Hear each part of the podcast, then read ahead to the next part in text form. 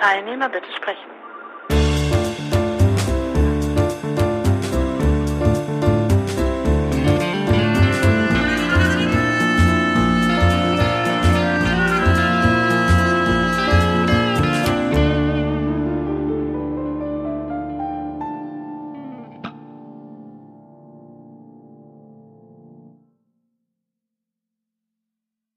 Guten Morgen. Ich Guten Morgen. Hatte Sie vor ja, einiger Zeit schon mal angeschrieben und zwar aus einem Architekturgrund. Ich habe jemanden gesucht, der mir was über, über Architektur erzählen kann und jetzt hatte ich gesehen, ähm, dass Sie sich auch noch mit, mit äh, Sie haben noch eine Kollegin mit, äh, die ist Altersforscherin, soweit ich das Ja, genau. habe, genau, Mhm. ähm, mit altersgerechter ja, mit altersgerechten Wohnen, sage ich jetzt mal, äh, oder ja, wie würde man sagen, altersgerechten Wohnen ist eigentlich so, so Ihr Thema, oder? Ähm, vielleicht äh, kann, kann ich ein bisschen ausholen. Ja, ja, wir haben Zeit. Also ich bin seit 1990 als Architektin selbstständig und mir war es immer wichtig, mich nicht zu äh, spezialisieren, was die Aufgaben betrifft. Und es hat sich dann mit der Zeit herausgestellt, dass es doch zwei so Spezialitäten von mir gibt. Das eine war Umbau und Umnutzung generell. Also alle meine Aufgaben, egal ob Kultur oder ähm, verschiedenste Bauten, außer die Wohnbauten, haben sich dann als Umbauten herausgestellt. Mhm. Das habe ich nicht bewusst gesucht, das hat sich so entwickelt. Und das Zweite war, dass ich gemerkt habe, dass ich, was die Kommunikation betrifft, anders arbeite als meine Kollegen. Mir war immer schon wichtig, herauszufinden, was die Leute eigentlich brauchen. Und ich habe dann auch aus diesem Grund mich als Mediatorin ausgebildet, bin zertifiziert und in Organisationsentwicklung weitergebildet. Und dann hat sich, ist es irgendwie stärker geworden, dieses äh, Merken des Grabens zwischen den Menschen, die, für die wir planen und den Menschen, die eben unsere Gebäude eigentlich benutzen. Also in meiner Beobachtung ist es, hat sich das immer stärker ausgeprägt, dass die Leute eigentlich, wenn sie dann ihre Gebäude beziehen, sagen, ach, wenn sie mich gefragt hätten. Oder was hat sich der Architekt jetzt da wieder dabei gedacht? Und aus dem heraus habe ich dann eine Methode entwickelt, die heißt Raumwertanalyse. Und ähm, die Arbeit, die wir damit machen, ist vor der eigentlichen Planung und bezieht alle Menschen ein. Und wir ähm, haben bemerkt, dass es den Leuten, also den Benutzerinnen und Benutzern schwerfällt, sich zu artikulieren, was ihre Bedürfnisse eigentlich sind. Äh, meistens sagen die Menschen nur, das Gebäude gefällt mir oder es gefällt mir nicht oder es ist schön oder es ist hässlich. Und das ist ja nicht unwichtig, ob einem ein Gebäude gefällt, aber je mehr Menschen ein Gebäude benutzen, desto weniger kann es allen gleich gut gefallen. Aber es muss alle Bedürfnisse befriedigen, weil sonst, das ist eine Grundvoraussetzung, finde ich. Wenn diese Funktionen nicht gewährleistet sind, dann ist was falsch. Kunst ist keine reine, ah, Architektur ist keine reine Kunst, sondern Architektur ist eben auch Dienstleistung. Ja, genau. Also ähm, das, äh, was, was mir so auffällt, also gerade im, im Wohngebäudebau ist, also wenn man zum Beispiel so neue Wohngebäude sich anschaut oder neue Jahre, dass zum Beispiel so, so Themen wie zum Beispiel Treppenaufgänge, wenn man die sich anschaut, die sind sehr eng. Ja, meistens Und wenn- dunkel. meistens dunkel. Und wenn man sich jetzt zum Beispiel ganz alte Gebäude so aus der Jahrhundertwende vielleicht sich anschaut, also im Sinne von 1900, die Jahrhundertwende, meine ich, dann Mhm. hat man noch, dann kann man also auch zum Beispiel, ähm, wenn man da reinkommt in so ein Gebäude, Gründerzeitgebäude, dann hat man relativ groß, wo, wo meistens noch die Briefkästen sind und so weiter, wo man sich so, sogar begegnen kann.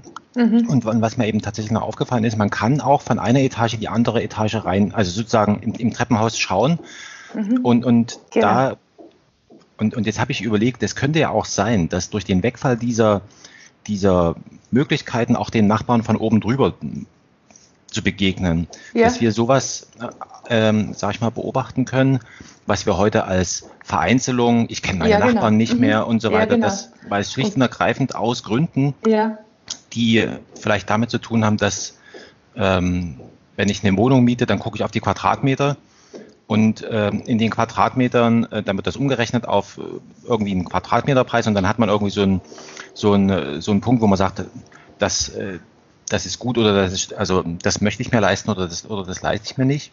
Mhm. Und dann äh, fallen natürlich diese ganzen, sage ich mal, Verkehrsflächen oder in Anführungszeichen nutzlosen Flächen fallen dann weg. Ähm, ja. Das ist das eine, was mir so aufgefallen ist.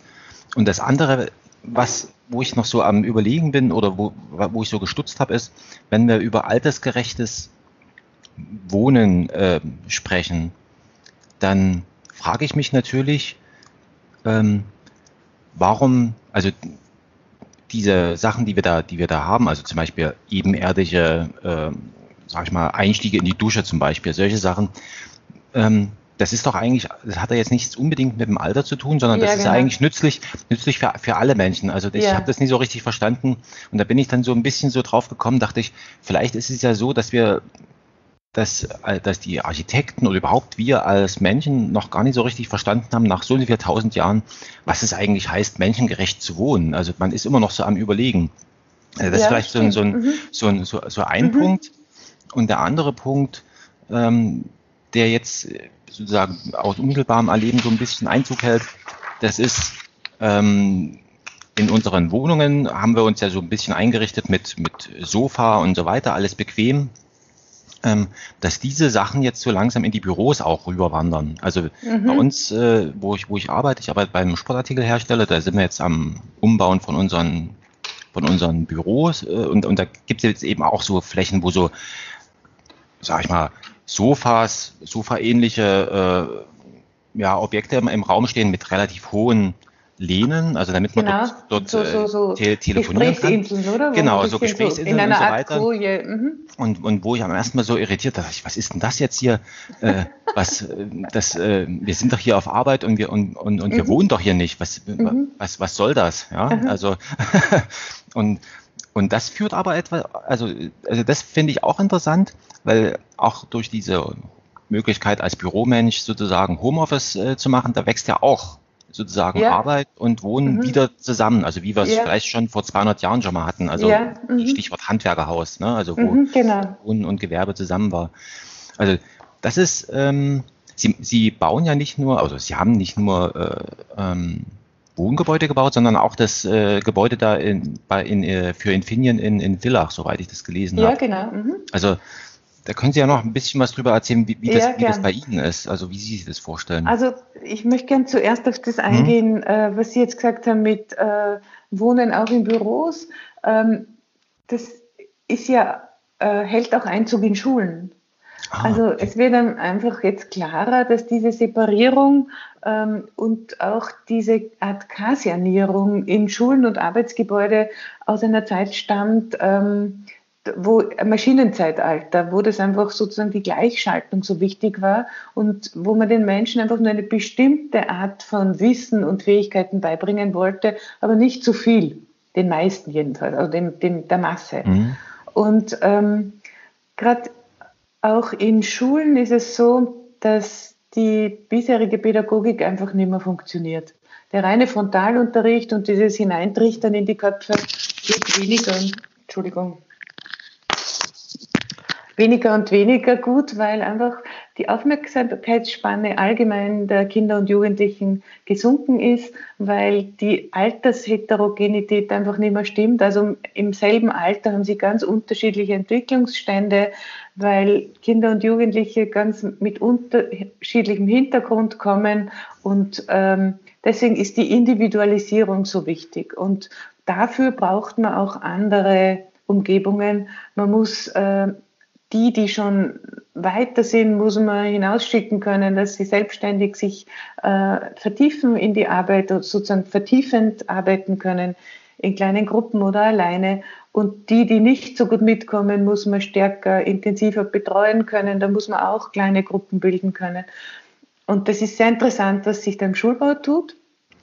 Und im, bei den Unternehmen, was diese Entspannungsinseln sozusagen betrifft, da war ja einer der Vorreiter Google und mhm. die haben das aber nicht nur gemacht, um ihre Leute da zu verwöhnen, äh, sondern auch, weil sie die mehr und mehr, also quasi 24 Stunden an die Firma binden wollen. Also da muss man schon auch wieder aufpassen, wie weit geht es und wie sehr will der Arbeitgeber einerseits mich als Person fördern, damit es mir gut geht, damit ich auch gut arbeiten kann. Das ist sozusagen im beiderseitigen Interesse. Und wo ist dann die Grenze, wo ich zu sehr an das Unternehmen und gebunden werde und gar nicht mehr rauskomme? Ja. Das finde ich nicht, nicht unerheblich. Und ähm, was Sie zuerst gesagt haben mit dem Eingangsbereich in, in Wohngebäuden, ähm, das ist für uns Menschen ja ganz was Entscheidendes. Wie gut können wir uns in Gebäuden orientieren? Und wie sehr können wir zufällige Begegnungen machen? Und da hat es von Kollegen von mir ähm, aus England deren Unternehmen heißt Space Syntax, also die Grammatik des Raumens mhm. nennen die auch die Methode, die sie machen. Also das, wie eingestiegen in diese Methode oder überhaupt daraus eine Methode zu machen, kamen sie durch einen Auftrag, der, einen offiziellen Auftrag ähm, der englischen Behörden, die gebeten haben zu untersuchen, warum denn die Verwahrlosung so voranschreitet in modernen Wohn- Umgebungen. Mhm. Und die haben äh, das daraus konstruiert oder rekonstruiert, muss man sagen, in der Beobachtung über die Jahrzehnte. Also früher ging man bei so einem Haupteingang ins Gebäude hinein von der, Haupt, von der Straße aus. Mhm. Und äh, das hat sich dann aber, je mehr die Autos aufkamen, auf den Hintereingang verlegt, weil viele dann im Hinter, also hinter dem Haus geparkt mhm. haben und von hinten reingegangen sind. Und je mehr es dann Tiefgaragen gegeben hat, äh, wurde das noch weniger. Die Leute fahren in die Tiefgarage, steigen dort in den Lift und fahren mit dem Lift bis hinauf und begegnen eigentlich niemandem mehr. Und das war auch die Zeit, wo dann die Stiegenhäuser unwichtiger wurden und fast zu reinen Fluchtstiegenhäusern wurden, weil die meisten Menschen mh, mm, mit dem Lift fahren. Mhm. Und, und so sind dann diese sozialen Augen quasi verschwunden. Und man muss sich wirklich was einfallen lassen, wo man die Menschen architektonisch dazu verführt, auch zu Fuß zu gehen. Und da wäre es ganz wichtig, eben wieder darauf zu kommen, Eingänge angenehm zu machen, Treppenhäuser hell und mit so kleinen Begegnungszonen, weil das eben so genau, wie Sie sagen, zum Wohnen und zum Leben dazugehört und man sich eigentlich viel wohler in seiner eigenen Wohnung fühlt, wenn man weiß, wenn man hinausgeht, trifft man jemanden, den man kennt und nicht ja. sozusagen draußen ist schon dieses unheimliche dunkle, der dunkle Gang und das dunkle Stiegenhaus, dann, dann bleibt man eher auch in seiner Wohnung und also es ist sowas, was sich potenziert. Man fühlt sich nicht gut und man fühlt sich auch nicht mitverantwortlich. Ja, also genau, also ich habe jetzt ähm, hier in, der Wohnung, wo, wo ich jetzt wohne, ähm, wo wir jetzt wohnen, ähm, das ist draußen so ein, so, so ein Laubengang, also es ist einfach eine, eine, eine Straßen einfach überbaut. Das mhm. hat man einfach nochmal Raum mhm. nach, nachgenutzt und dann hat man sozusagen, um die Wohnungen erreichbar zu machen, hat man wie so eine Art Laubengang dort. Und das merke ich schon, dass da im Gegensatz zu dem, wo ich früher, wo wir früher als Familie gewohnt haben, ähm, dass wir da schon mehr Begegnungen haben mit unseren Nachbarn, also auch regelmäßig. Und man kann eben auch mal stehen bleiben und doch mal dreieinhalb ja. Worte wechseln und irgendwie ja. Äh, sagen, äh, wie, wie geht's Ihnen und, und, äh, und, und, und was, was machen Sie? Also man bringt auch mehr in Erfahrung, aber genau, und dann da, schließt sich das Treppenhaus an. Und dort ist es eben tatsächlich, also die Nachbarn von oben drüber bei uns zum Beispiel, die habe ich vielleicht zweimal gesehen. Also wir haben genau, also dieses Aufzugsproblem und, und also und unten der Eingangsbereich, der ist im Vergleich zu anderen Gebäuden noch noch äh, deutlich größer. Also man hat schon die Möglichkeit, sich zu begegnen, aber dann eben tatsächlich eben auch zufällig.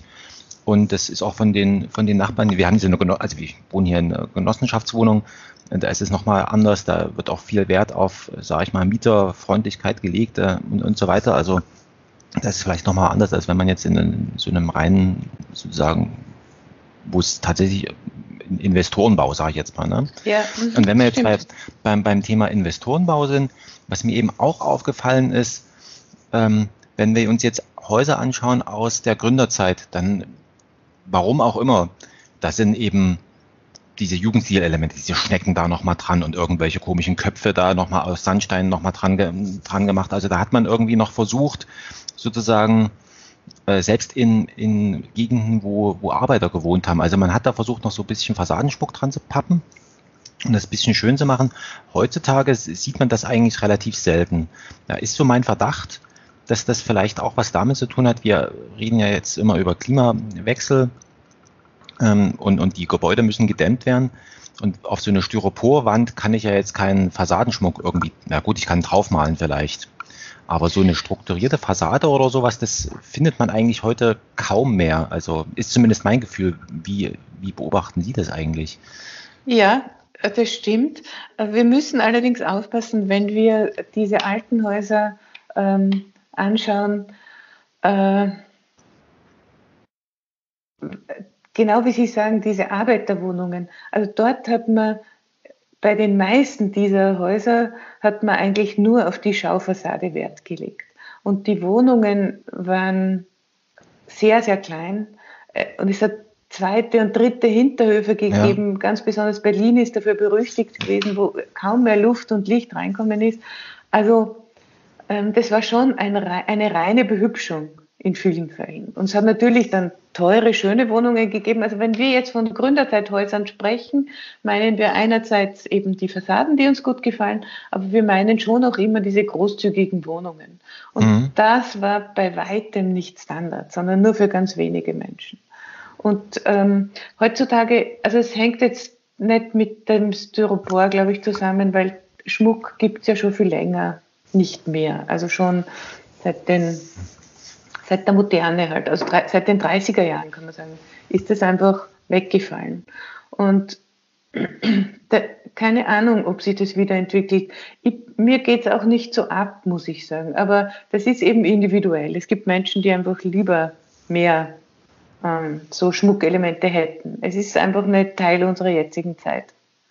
Naja, das geht ja, also so, so Schmuck ist ja, also warum macht man Schmuck dran, um so ein Haus wiedererkennbar zu machen? Also das ist ja so, ist aber interessant, dass Sie das jetzt sagen, dass das seit den 30ern, kann das was damit zusammenhängen oder damit zu tun haben? In den 30ern hat sich ja so ein bisschen so dieser, dieser, sag ich mal, Fortschrittsglaube eben auch in der Architektur, also Stichwort Bauhaus dann eben, wo man mhm. gesagt hat, also wir, ja. was, was machen wir hier? Wir bauen Häuser und äh, sozusagen für die Menschen und wir lassen jetzt sozusagen alles radikal weg, was hier irgendwie äh, nicht gebraucht wird. Und dann gibt es eben auch so, sage ich mal, so, also sozusagen rein auf die Funktion hin orientiert. Und das dann eben mhm. solche Sachen genau. wie, wie, wie Von Schmuck, dem kam das.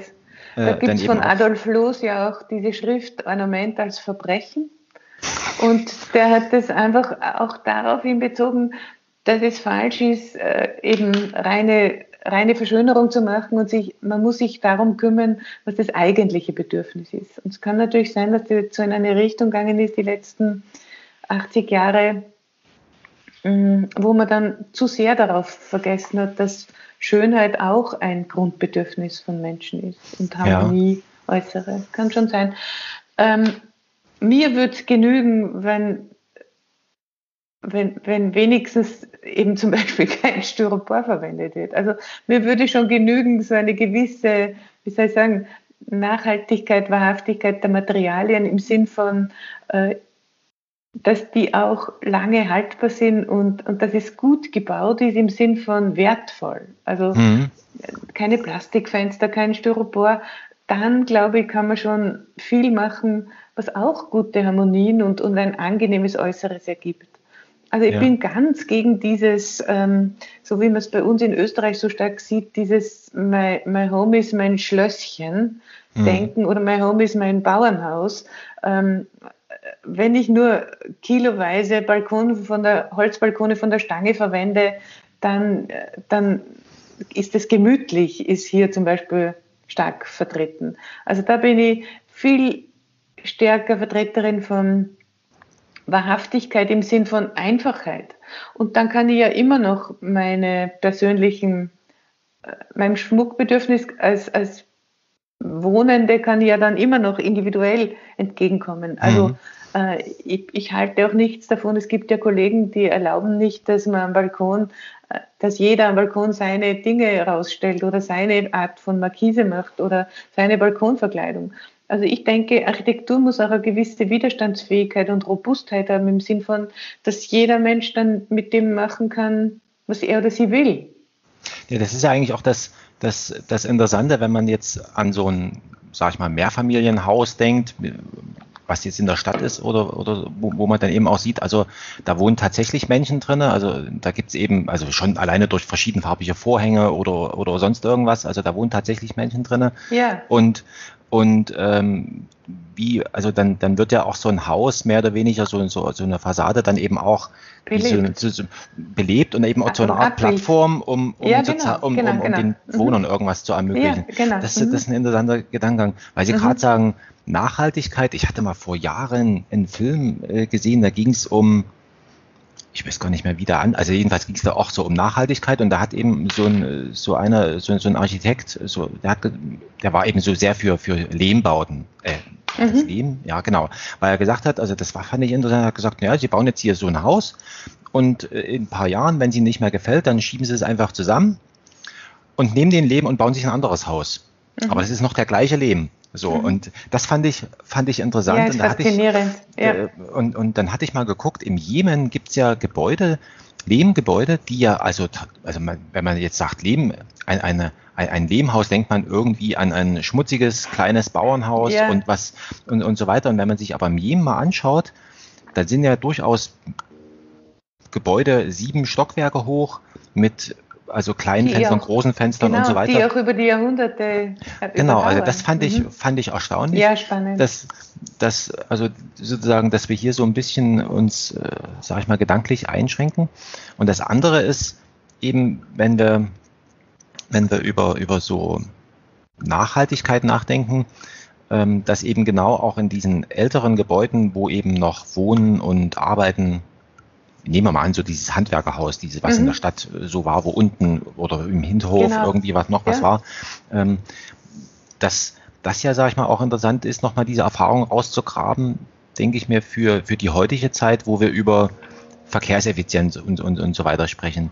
Genau. Mhm. Und da würde mich mal interessieren, Sie sind ja auch teilweise an Universitäten unterwegs und, und, und, und haben dann die, die Verbindung von Städtebau und Architektur. Also Städtebau stelle ich mir vor, das ist sozusagen Architektur im großen Maßstab, also ich schiebe da irgendwelche Blöcke hin und her und so weiter. Und was mir eben tatsächlich, also zum Beispiel in München, ich bin auch beruflich in München, da werden eben, ich, da bin ich in einem, in einem Gewerbegebiet, in, ähm, arbeite ich dort, das sind 15.000 Arbeitsplätze. Und jetzt habe ich geguckt, wo sind denn jetzt die 8.000 Wohnungen, wo diese Menschen mhm. wohnen? Die sind, die gibt's dort nicht. So, was, was es aber gibt, das ist, äh, das ist eine große Autobahnauffahrt. Mhm.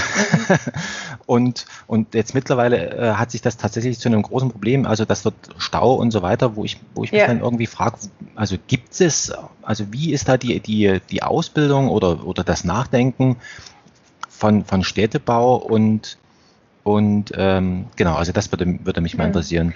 Das kommt auch aus den 30er Jahren. Das ist schon interessant. Da hat äh, irgendwie eine große ähm, Revolution eigentlich begonnen, die dann letztendlich in vielerlei Hinsicht in die falsche Richtung gegangen ist. Weil ebenso wie man dann ähm, ins Plastikzeitalter hinübergeglitten ist, in jeder Hinsicht, äh, ins Wegwerfzeitalter, und, und einfach nicht mehr daran gedacht hat, warum haben unsere Vorfahren jahrhundertelang so und so gebaut, was war ihnen da das Wichtige. Man hat einfach alle diese Grundsätze über den Haufen geworfen und nur das Neue war gut.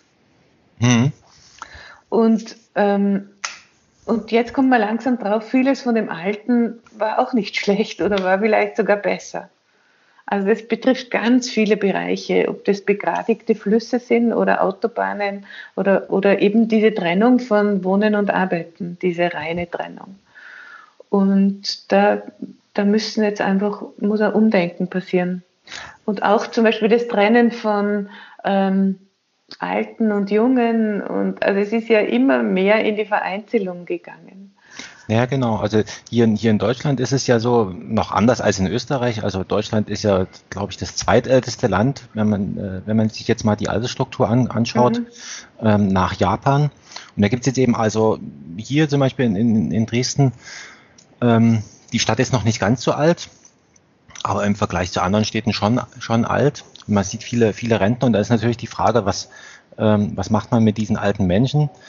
Und äh, wie, also erstmal die Frage, wie wollen die leben? Also gibt es ja so den, den Klassiker, also äh, man lebt sozusagen als Paar zusammen, bis einer von beiden stirbt und, und äh, dann ist ja so, ist man ja sofort dann mit so Sachen konfrontiert, wenn, solange man zu zweit ist, kann man sich ja noch irgendwie gegenseitig noch helfen und so weiter und dann äh, geht es schon los.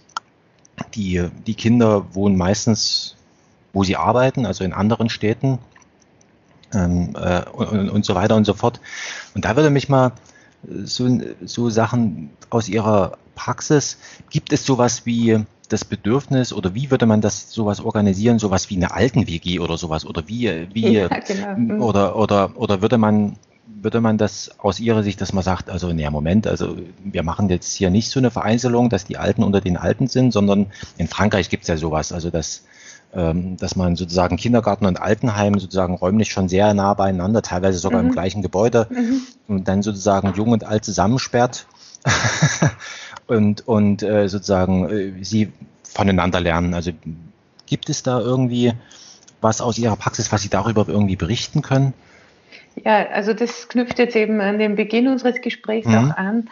Ähm, diese Methode mit dem Befragen und, und herausfinden, was Menschen eigentlich wollen, die haben wir dann auch in dem gemeinsamen Projekt angewandt, die Sonja Schiff und ich.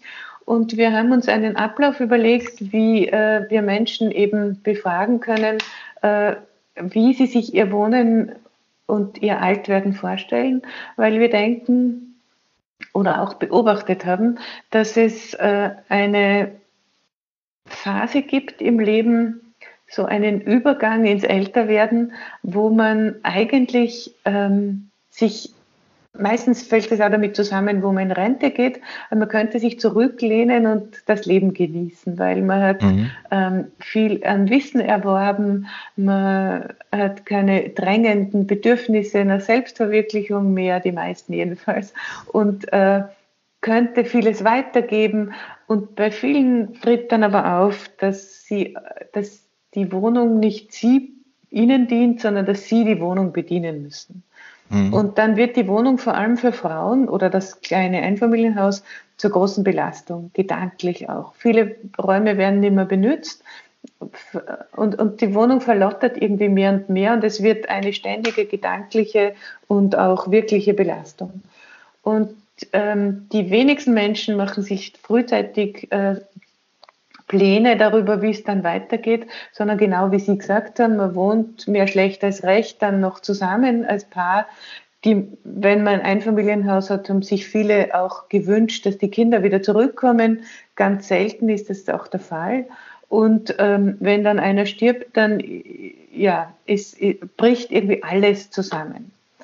Und wir ähm, beraten eben Menschen noch in verhältnismäßig jungen Jahren, also so zwischen 60 und 70, sich darüber Gedanken zu machen, wie könnte es später weitergehen und wann möchte ich aktiv welche Schritte setzen. Also möchte ich vielleicht äh, mein Einfamilienhaus am Land verlassen und in eine altersgerechte Platz, möchten Sie vielleicht in eine Wohnung in der Stadt ziehen? Möchten mhm. Sie vielleicht mit anderen älter werdenden Menschen zusammenziehen? Möchten Sie vielleicht in eine, so ein Co-Housing-Projekt, wo un Arbeiten und Wohnen von unterschiedlichen, mhm. möchten Sie vielleicht eine Familie, junge Familie bei sich aufnehmen, die Sie auch unterstützt oder, oder eine einzelne Person? Also wir beraten Sie ergebnisoffen. Wir, wir führen Sie durch, wie auch sonst in meiner Arbeit mit dem Raumwert. Ähm, ich habe da nicht, äh, ich habe zwar natürlich, kann meine Ausbildung als Architektin nicht vollkommen ablegen und das ist auch nicht der Sinn, mhm. aber ich habe eine möglichst neutrale Position als Begleiterin dann und Moderatorin dieses Nachdenkprozesses und stelle eben, so wie auch in der Mediation, ähm, die Struktur zur Verfügung, die Fragen, aber das Inhaltliche kommt von den Menschen dann. Das, äh, das, ist ja wirklich ähm, interessant. Also, weil ich habe früher auch mal bei der Unternehmensberatung gearbeitet und da habe ich dann auch mal, da hieß es immer, naja gut, ein, ein guter Unternehmensberater, der stellt eigentlich nur Fragen weil mhm. die Lösung für irgendein Problem, also ja, technischer genau. oder sonstiger mhm. Natur, ähm, findet sich ja äh, sozusagen beim, beim Gegenüber. Ja. Das, ist, das ist interessant, dass das also in diesen Bereichen eben, na gut, klar, ich meine, es ist logisch, ne, woher sollen, sollen Sie jetzt wissen, was äh, für, für denjenigen jetzt ähm, mhm. sozusagen zutrifft? Ich kann dann natürlich schon, wenn die mal ihre Bedürfnisse formuliert haben, kann ich schon sagen, da gibt es dieses und jenes ja. Angebot. Aber wir haben immer wieder gemerkt, dass, dass angenommen wird ja eigentlich nur, was innerlich schon ein bisschen mhm. vorbereitet ist in jedem Menschen. Genau, und Sie hatten ja gesagt, Sie beschäftigen sich also sozusagen mit, mit Umbauten und so weiter. Das ist ja auch so eine, so eine interessante Sache. Ich weiß es nicht, wie die Situation jetzt in Österreich ist, wobei Österreich ist ja auch, äh, sage ich mal, ziemlich weit gefächert. Man hat, man hat die große Stadt Wien, wo irgendwie, ich weiß nicht, die Hälfte der Menschen oder sowas äh, von, von der Einwohner von Österreich und dann hat man, sage ich mal, gerade um Salzburg rum die Berge, äh, wo schon, sage ich mal, schon sag, äh, ja, Dörfer eben auch sind. Ja, ja. Also mhm. ähm, sehr, sehr vereinzelt. Also da kann man vielleicht gar keine so eine generelle Antwort geben. Aber was mich tatsächlich eben interessiert, mit diesen Umbauten und so weiter, so das, das heißt also, sie verwandeln auch, auch Häuser, dann kann man sich so ja. sagen. Also man macht jetzt ja. nicht Abriss und Neubau. Und, ja. und, und gerade auf dem, auf dem Dorf, wenn man sich jetzt so ein österreichisches Dorf so vorstellt, eben wie Sie es gesagt haben, mit den mit diesen Holzbalkonen und so weiter, also schon so dieses klassische, ähm, wie schwierig oder oder geht das überhaupt so, so ohne weiteres, dass man so ein, so ein Haus tatsächlich umgebaut bekommt, dass es dann äh, sozusagen passt? Oder? Ja, also das ist jetzt nicht so schwer, weil ja, also äh, wenn, wenn man ein Einfamilienhaus besitzt, ist es fast immer in zwei Einheiten zu trennen, wenn man das möchte. Dann macht man zum Beispiel einen Aufgang von außen dazu und hat oben dann eine eigene Wohnung, zieht, also oben ist ja meistens das Bad, das heißt, im klassischen Einfamilienhaus. Mhm. Das heißt, man kann oben dann eine Küche wo dazu bauen und unten ist meistens nur eine Toilette, da baut man dann ein großes Bad dazu. Also gerade diese Teilung in zwei Geschosse ist eigentlich verhältnismäßig einfach durchzuführen. Und weil Sie zuerst auch gesagt haben, mit diesen behindertengerechten Duschen mhm. und so, das ist schon auch eine Sache der Kosten. Also bis vor kurzem war so eine, ein, eine eben, ein ebener Einstieg, also so Bodeneben, mhm. äh, einfach viel teuer, teurer zu realisieren. Das ist, das ist inzwischen jetzt fast Standard geworden, so wie auch in den Hotelzimmern, da hat es begonnen, mhm. dass das übernommen worden ist. Also das, das war nur eine Frage der Zeit. Ah. Aber es gibt andere Dinge. Und ich bin ja nur halb der Meinung, dass alles, was für behinderte Menschen gut ist, auch für uns alle andere ähm, immer gut ist, weil es, es gibt also ein Streit, äh, ein plakatives Streitbild sozusagen, den man dafür verwenden kann. Wenn man sich jetzt vorstellen würde, Venedig wäre immer schon barrierefrei geplant worden, dann würde sehr viel Reizvolles würde es nicht geben. Mhm. Aber Natürlich kann man auch Venedig barrierefrei machen und das ist ja teilweise interessanterweise gerade in Venedig schon gemacht worden. Die großen Brücken haben jetzt alle so so Art ähm, kleine Rampen drüber, wo man also mit Kinderwagen, Rollstuhl und so weiter gut drüber kommt. Ja, ja, also gerade wenn man so an, an öffentliche an, an öffentlichen Transport oder sowas denkt, also mhm. so, so Straßenbahn, also ich glaube in Wien, die, die, die sind noch, da muss man tatsächlich, also zumindest in der Zeit, ich war vor vielleicht fünf ja, Jahren ja, oder gibt, so in Wien, da muss man noch so Treppen alte. hochsteigen, mhm. also ja. sozusagen um in, das, um in diesen Wagen da reinzukommen und so weiter. Mhm. Hier, hier in Deutschland ist das oft noch, also oft schon anders, da hat man diese Niederflurwagen und so weiter. Ja. Also, und ich bin ja wie gesagt, also die, die was, ich hatte mich bloß so gewundert, eben, also bei diesen behindertengerecht oder altersgerecht, da geht es ja immer Abbau von, wie Sie schon gesagt haben, Abbau von Barrieren. Und das ist ja eigentlich auch für, für, für uns als Nichtbehinderte, Nicht-Alte, sag ich mal, auch eigentlich eine, eine, eine Bequemlichkeit, also abseits ja, jetzt von, von aber irgendwelchen. Denken Sie zum Beispiel hm? dran, äh, die neuen Wohnhäuser, also seit Jahrzehnten werden die ja mit Lift gebaut.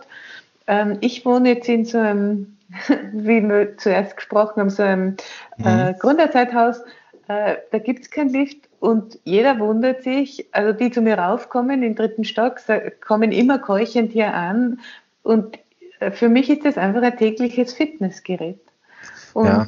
man muss, wenn man, also man muss einfach diszipliniert sein, wenn man, wenn man äh, fit fit alter werden, alt oder älter werden möchte. Also ja. weil es wird dann überall werden so Hilfen angeboten und sie verführen einen dazu eben ja fauler zu werden und das da muss man schon selber auch mitdenken und und was dafür tun. Naja, das, das Eigenartige ist, wenn man sich jetzt also auch anschaut, zum Beispiel, ähm, das führt jetzt, jetzt so ein bisschen weg von Architektur, aber vielleicht so generell so, ähm, zum Beispiel Autos. Ja, also wenn man sich die genau. anguckt, also die, die nehmen ja immer größere Ausmaße, also von ihren äußeren Abmaßen werden ja. sie immer größer. Ich habe jetzt letztens stand ich von, von einem, also bei uns da neben Büro, da hat noch BMW noch so ein, die machen da so Fahrzeugforschung, so Zeug. Und da war eben auch so ein großes so ein, so ein großes Fahrzeug dort und da dachte ich, meine Güte, was ist, das ist ja schon fast ein LKW, aber es ist ein Personenkraftwagen gewesen. Und jetzt dachte ich mir, was sind das jetzt für Menschen, die jetzt sich sozusagen, die jetzt sich so ein Auto kaufen, so ein Riesending, fahren da vielleicht zu, also einzeln oder, oder zu zweit da drin. Also ähm, man ist da ja sozusagen abgekoppelt von, von jeglicher Umwelt. Also man sitzt da ja, genau. eben auch, auch höher und so weiter. Und das ist das eine, was ich so beobachtet habe. Und jetzt hatten Sie ja auch angesprochen, mit dieser Vereinzelung, Individualisierung, ich setze meine Persönlichkeit sozusagen im Innenraum um, den sieht aber niemand. Mhm. Das ist so, so für mich. Und jetzt habe ich so überlegt, ähm, das ist ja das eine. Und auf der anderen Seite haben wir ja sozusagen das, wo wir so Begegnungen, das findet ja jetzt zum Beispiel zwischen uns jetzt hier im, im, im Rechner statt. Also ich muss jetzt nicht meine Wohnung verlassen, sondern und, und Sie können in Salzburg in Ihrem Büro sein, mit Ihren Büchern da im Hintergrund und so weiter. Und dann, und wir können uns begegnen. Das heißt also sozusagen das, was wir äußerlich sehen, also sozusagen, das sind einzelne Menschen, aber sie sind ja trotzdem verbunden mit anderen Menschen wiederum. Das ist das, also man holt sich sozusagen, das Eigenartige ist, man holt sich sozusagen so eine Art Öffentlichkeit in seinen privaten Raum. Ja. Und, und jetzt ist die Frage, ähm, wo findet jetzt sozusagen das Private dann statt? Also wo, wo bin ich mit mir alleine? Und da kann man beobachten zum Beispiel, wie Menschen in Parks mit Ohrstöpseln und die entspannen sich dort ohne, also sozusagen, also da, die das, machen sich so eine virtuelle Glocke quasi runter. Genau, und das ist mhm. ja eigentlich eine Verdrehung von, mhm, ja. von, von, öffentlichem Raum und, und privatem Raum. Also im öffentlichen Raum bin ich privat, da möchte ich auch nicht angesprochen werden. Oder, also das, äh, ich war jetzt letztens mal ganz irritiert, da hat mich eine ältere Frau am Fahrkartenautomat hier, ich wollte mir eine Fahr Fahrkarte für die Straßenbahn, und die hat mich da angesprochen und, und wollte irgendwie, dass ich irgendwas erkläre. So, und da war ich schon so irritiert, weil mir das lang nicht mehr passiert ist. Also, yeah. dass mich tatsächlich mhm. da jemand, also, yeah.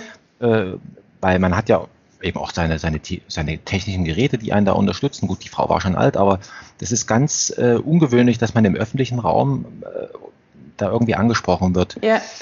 Und jetzt äh, frage ich mich natürlich, also warum oder jetzt, jetzt kann man ja als Architekt oder der sich mit Wohnen beschäftigt, kann man ja sagen, also ich äh, nehme das jetzt, also ich nehme das jetzt ernst, die Menschen wollen das.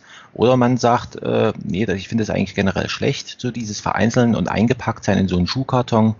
Gibt es da irgendwie in, in, in der Architekturdiskussion oder sowas, gibt es da, also wie, wie ist denn da der Stand? Wie, wie denkt man so, so, so also drüber nach? Also da ist der Stand schon äh, mehr und mehr wieder hin zu auch Gemeinschaftsräumen und dass auch neue Siedlungen eine Zeit lang von unter Anführungszeichen Animatoren oder Animatorinnen begleitet werden.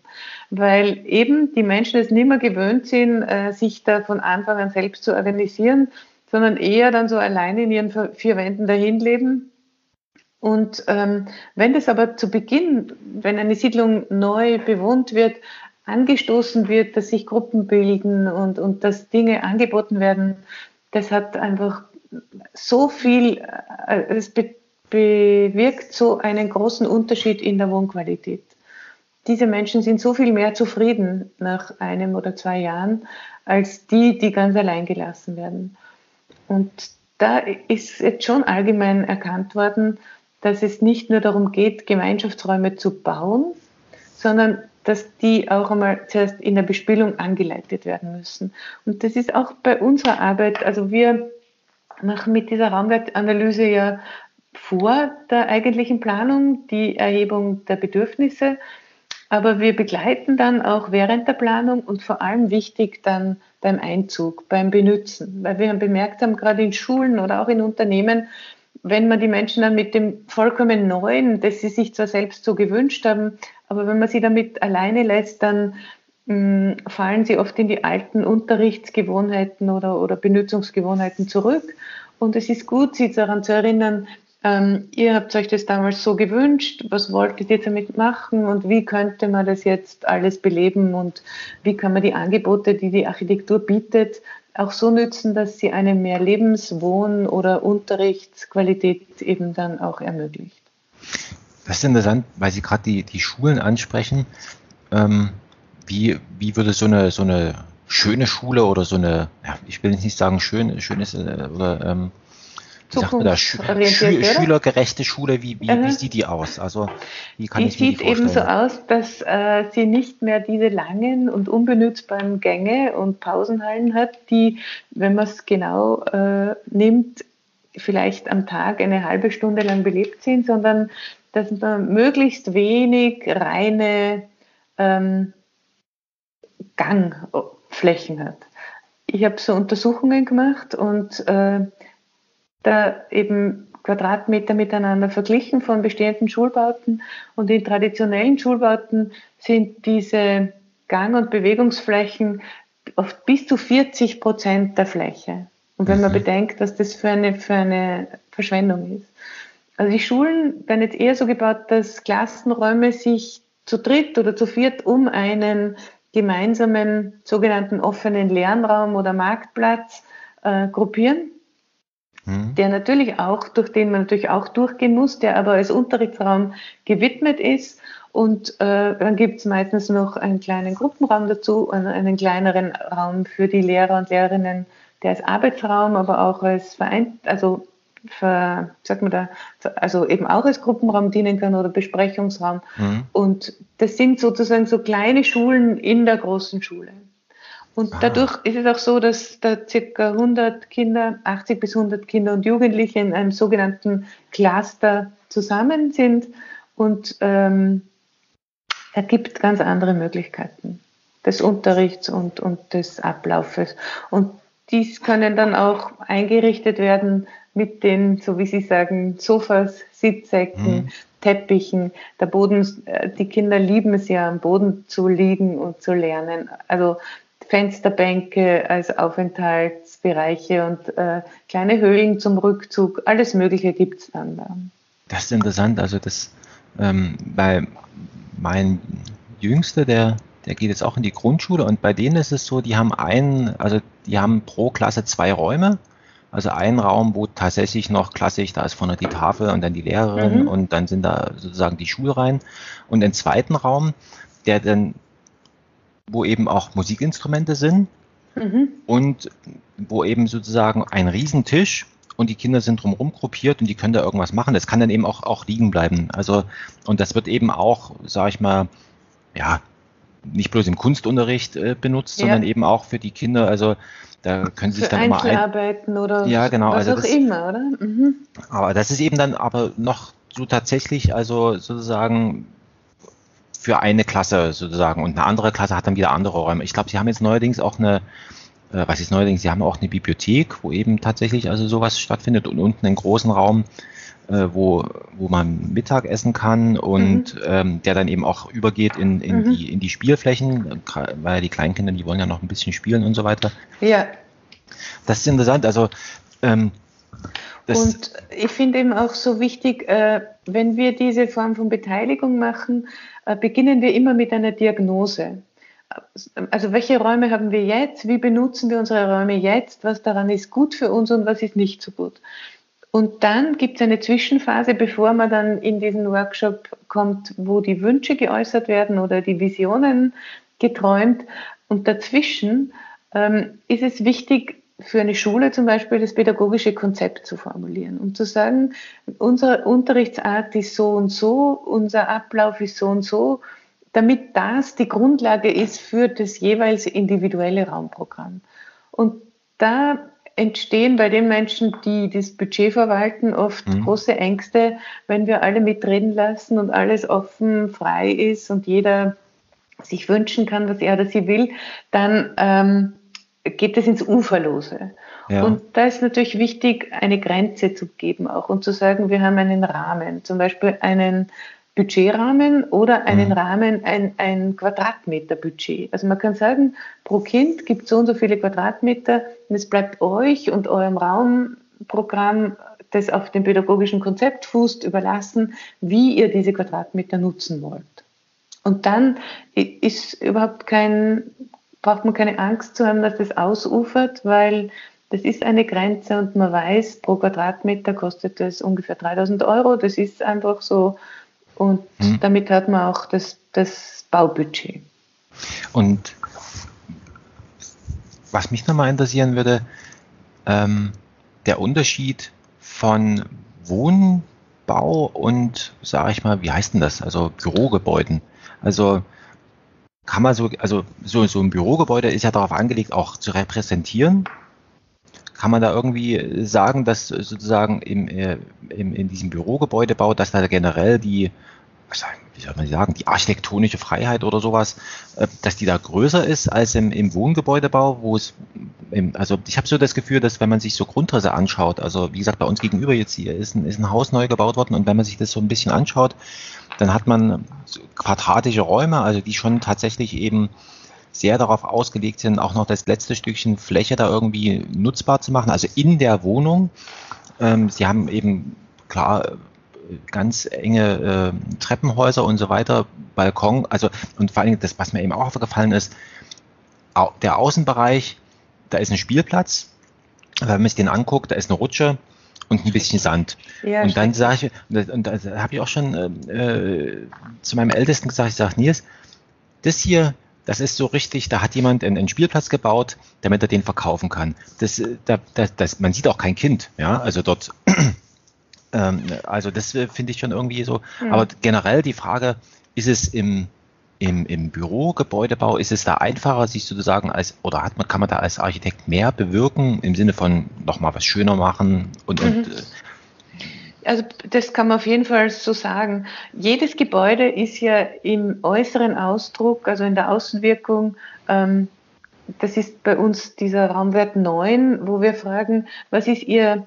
Selbstbild von sich als mhm. Unternehmen, als wohnende Person und wie möchten Sie das im Gebäude nach außen transportieren?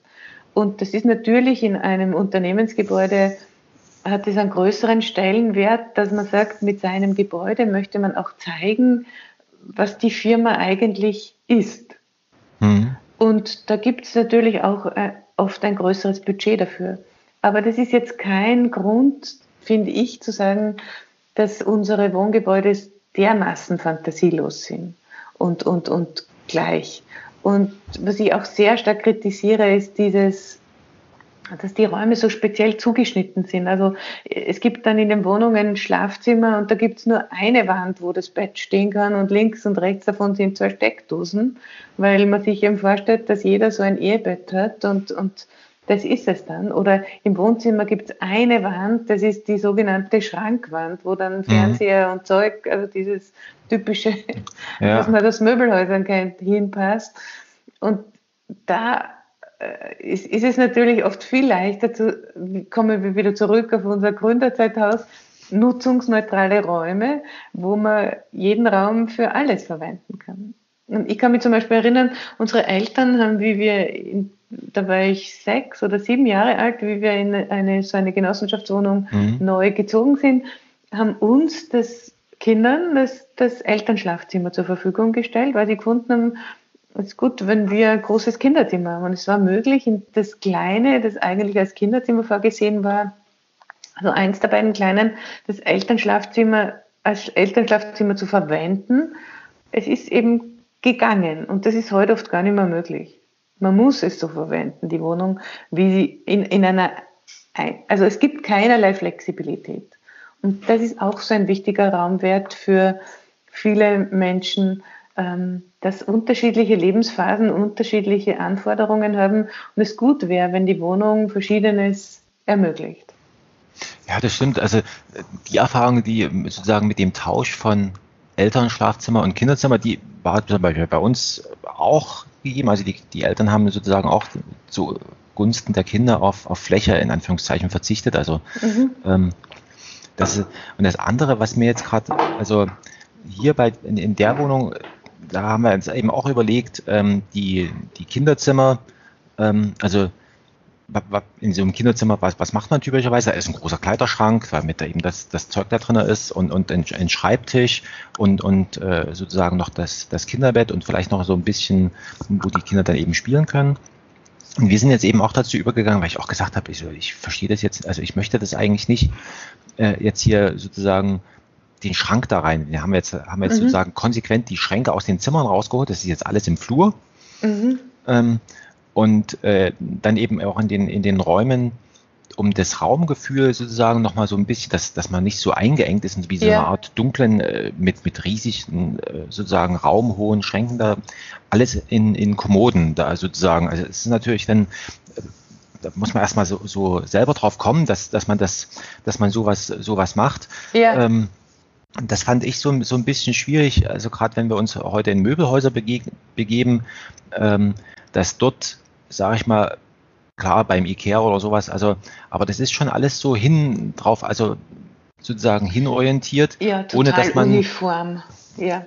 dass man, ohne dass man irgendwie so da wäre meine Frage, wo könnte ich jetzt, wenn ich jetzt sozusagen mir, mich selber jetzt einrichten müsste in einer, in einer leeren Wohnung, wie, wie könnte ich sozusagen selbst rausfinden? Na klar, man kann jetzt einen, einen Architekten, Innenarchitekten befragen und sagen, also wie ist das jetzt eigentlich? Ne? Aber wie könnte man jetzt mit sozusagen sich selbst befragen oder wie kann man rausfinden, wie man seine Räume gut, gut gestaltet? Ich meine, mhm. der, der Grundriss, der ist fix. Da ja. kann man jetzt ganz wenig äh, dran ändern, aber den, mhm. den restlichen Raum, den kann man ja irgendwie, wo, wonach würde man gucken? Also was, was wäre interessant, was wäre wichtig? Ja, ich gebe immer den Rat, ähm, nicht gleich einzuziehen mit Zack und Pack, sondern mal nur ganz weniges mitzunehmen. Und zum Beispiel die Matratze. Und die dann einfach verschieden zu legen und mehrere Nächte in unterschiedlichen Stellungen zu verbringen, weil es einfach dann einem das Raum Erleben erst zeigt. Und auch wenn man schon drinnen wohnt, kann man einfach mal das Experiment machen, sich mal mit dem Kopf ans Fußende zu legen für eine Nacht oder eine Woche. Man wird merken, man hat den Eindruck, man ist woanders. Aha. Also sozusagen im Grunde genommen ausprobieren. Genau, kleine dann, räumliche Experimente nennen wir das. Und, und dann, ja, ja, also Genau, also das ist ja, das ist interessant. So ähnlich haben wir das hier auch so gemacht. Also wir haben ja hier zum Beispiel keinen Fernseher oder sowas, ne? Und dann mhm. Äh, steht man ja schon wieder vor, vor dem Problem, dass diese klassischen Wohneinrichtungen, dass die darauf ausgerichtet sind, so ein Riesenloch. Jetzt habe ich jetzt, genau. jetzt haben wir hier sozusagen ein, jetzt haben wir dieses, dieses Der Loch. Äh, Altar von 2020. So, genau, und jetzt hatte ich, jetzt hat, mit, mit den Kindern haben wir und, und äh, sozusagen haben wir überlegt, was, was, was machen wir jetzt hier? Ähm, und, und ähm, jetzt ist letztendlich, haben wir da Blumen hingestellt jetzt erstmal, ja. Also so irgendwie, und das ist natürlich, genau. das, jetzt habe ich Menschen beobachtet, wenn sie unsere Wohnung hier betreten, wo gucken sie als erstes hin? Also klassisch sozusagen dieses große Loch und stellen fest, da ist ja gar kein Fernseher, da mhm. sind irgendwie Blumen drin. Das ist nochmal, das ist, das ist interessant, aber was, ich glaube, es ist eben mhm. wichtig, ich, das kann man, egal in welcher Situation, ob es ums Wohnen geht oder was auch immer, dass man sich einfach zusammensetzt und ähm, überlegt, was möchte ich in diesen Räumen machen? Mhm. Und dann überlegt, wie möchte ich das machen? Und dann kriegt man vielleicht ganz unterschiedliche Szenarien und dann muss man schauen, dass man das zusammenbringt und dass man Multifunktionales etabliert. Also wir haben vor, ich glaube, 10 oder ah, schon länger her, 15 oder 20 Jahren mit der Stadt Salzburg mal so ein, eine Workshop-artige Situation äh, gehabt, wo wir in Wohnungen gegangen sind. Das Angebot war, es mhm. kommen zwei Leute und helfen ihnen, die Wohnung neu zu organisieren. Und aus dem ist so eine Art Spiel entstanden. Das heißt, da gibt es eine Broschüre, die heißt Wohnalltag. Mhm. Die kann man sich downloaden. Da kann ich Ihnen den Link schicken. Ja, sehr gerne. Und äh, was das Wohnen im Alter betrifft, auch da haben wir über die Arbeit, wie wir sie begleitet haben, wird es Ihnen kürzer Broschüre geben, die kann ich Ihnen dann auch zur mhm. Verfügung stellen. Ich schau, muss gerade auf die Uhr schauen, ich muss jetzt langsam Schluss ja. machen. Ja, es war, äh, ja, also ist, wir sind ja hier sozusagen keinerlei Beschränkung irgendwie im Sinne von, wir müssen jetzt aber noch. Ne? Also ich finde das, also Ihre Arbeit äh, sehr, sehr interessant, worüber wir noch gar nicht gesprochen haben. Das wäre vielleicht mal so, also wenn Sie Lust haben, können wir da auch nochmal sozusagen in, in naher oder ferner Zukunft.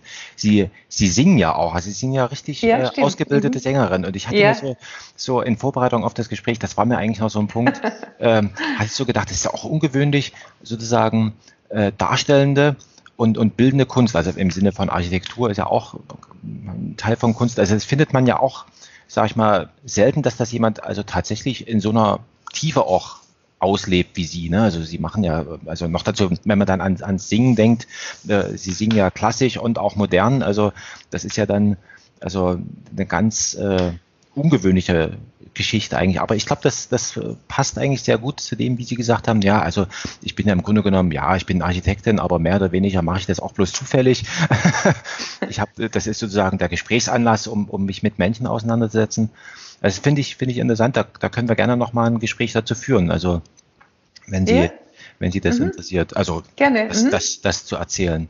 Ja. So. Und was machen Sie jetzt mit dem, was wir da gesprochen haben? Ich werde, also ich, das, was wir, was wir gesprochen haben, ich werde den, den Ton aus dem Video hier so äh, rausziehen. Und das werde ich dann äh, veröffentlichen, also dass das dann andere Menschen eben auch anhören können. Ähm, ich habe jetzt schon mit also eine Reihe, also was eine Reihe, also ich hatte jetzt mit, mit jemandem, äh, mit einem bildenden Künstler auch schon, also äh, gesprochen, dann äh, Regisseur, Theaterregisseur, mit dem werde ich mich dann gleich noch unterhalten. Also heute geht's Schlag auf Schlag. und, und noch eine noch eine junge Musikerin. Also und das sind so einfach so Gespräche, so wo ich manchmal, also ich habe so gehe so durch die Welt und mir fallen so Dinge auf und dann, und dann sage ich mir so, jetzt, jetzt müsstest du mit jemandem darüber sprechen, ja, der vielleicht noch ein bisschen, ja.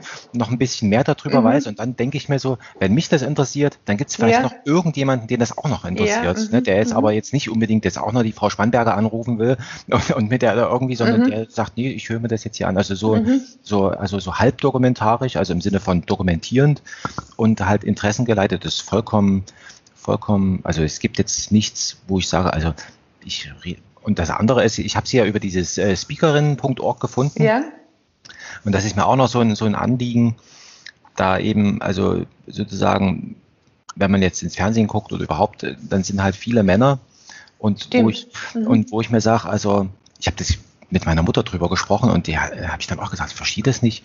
Äh, wir haben jetzt irgendwie seit x wie viel Jahren ja Gleichberechtigung, das mhm. muss ich doch irgendwie. Und jetzt dachte ich ja. mir, wenn es, wenn es ein Thema gibt, äh, wo eben eine Frau was dazu sagen kann, dann frage ich die halt bevorzugt. Und ich, gut, jetzt manchmal gibt es halt so Menschen, die einem begegnen, die, die, da interessieren mich die Menschen. Sicher. Da, da ist es dann eben zufälligerweise mal an, aber das, und das ist aber auch interessant, sozusagen eine Frau zu finden, als Gesprächspartner. Also das ist, das kann man auch als Spiel betreiben, weil es, also das ist, das ist auch äh, mit, mit, mit einem gewissen Aufwand auch verbunden. Also, ja, ja. Ja, interessant. So, so, so als, als Rahmen, was, was ich jetzt hier überhaupt damit mache. Ne? Also ja. Mhm. Auf jeden Fall. Vielen Dank für, die, für Ihre Zeit und ähm, gerne, danke bald. Ihnen. Dankeschön. Ja, Wiederhören. Auf Wiederhören.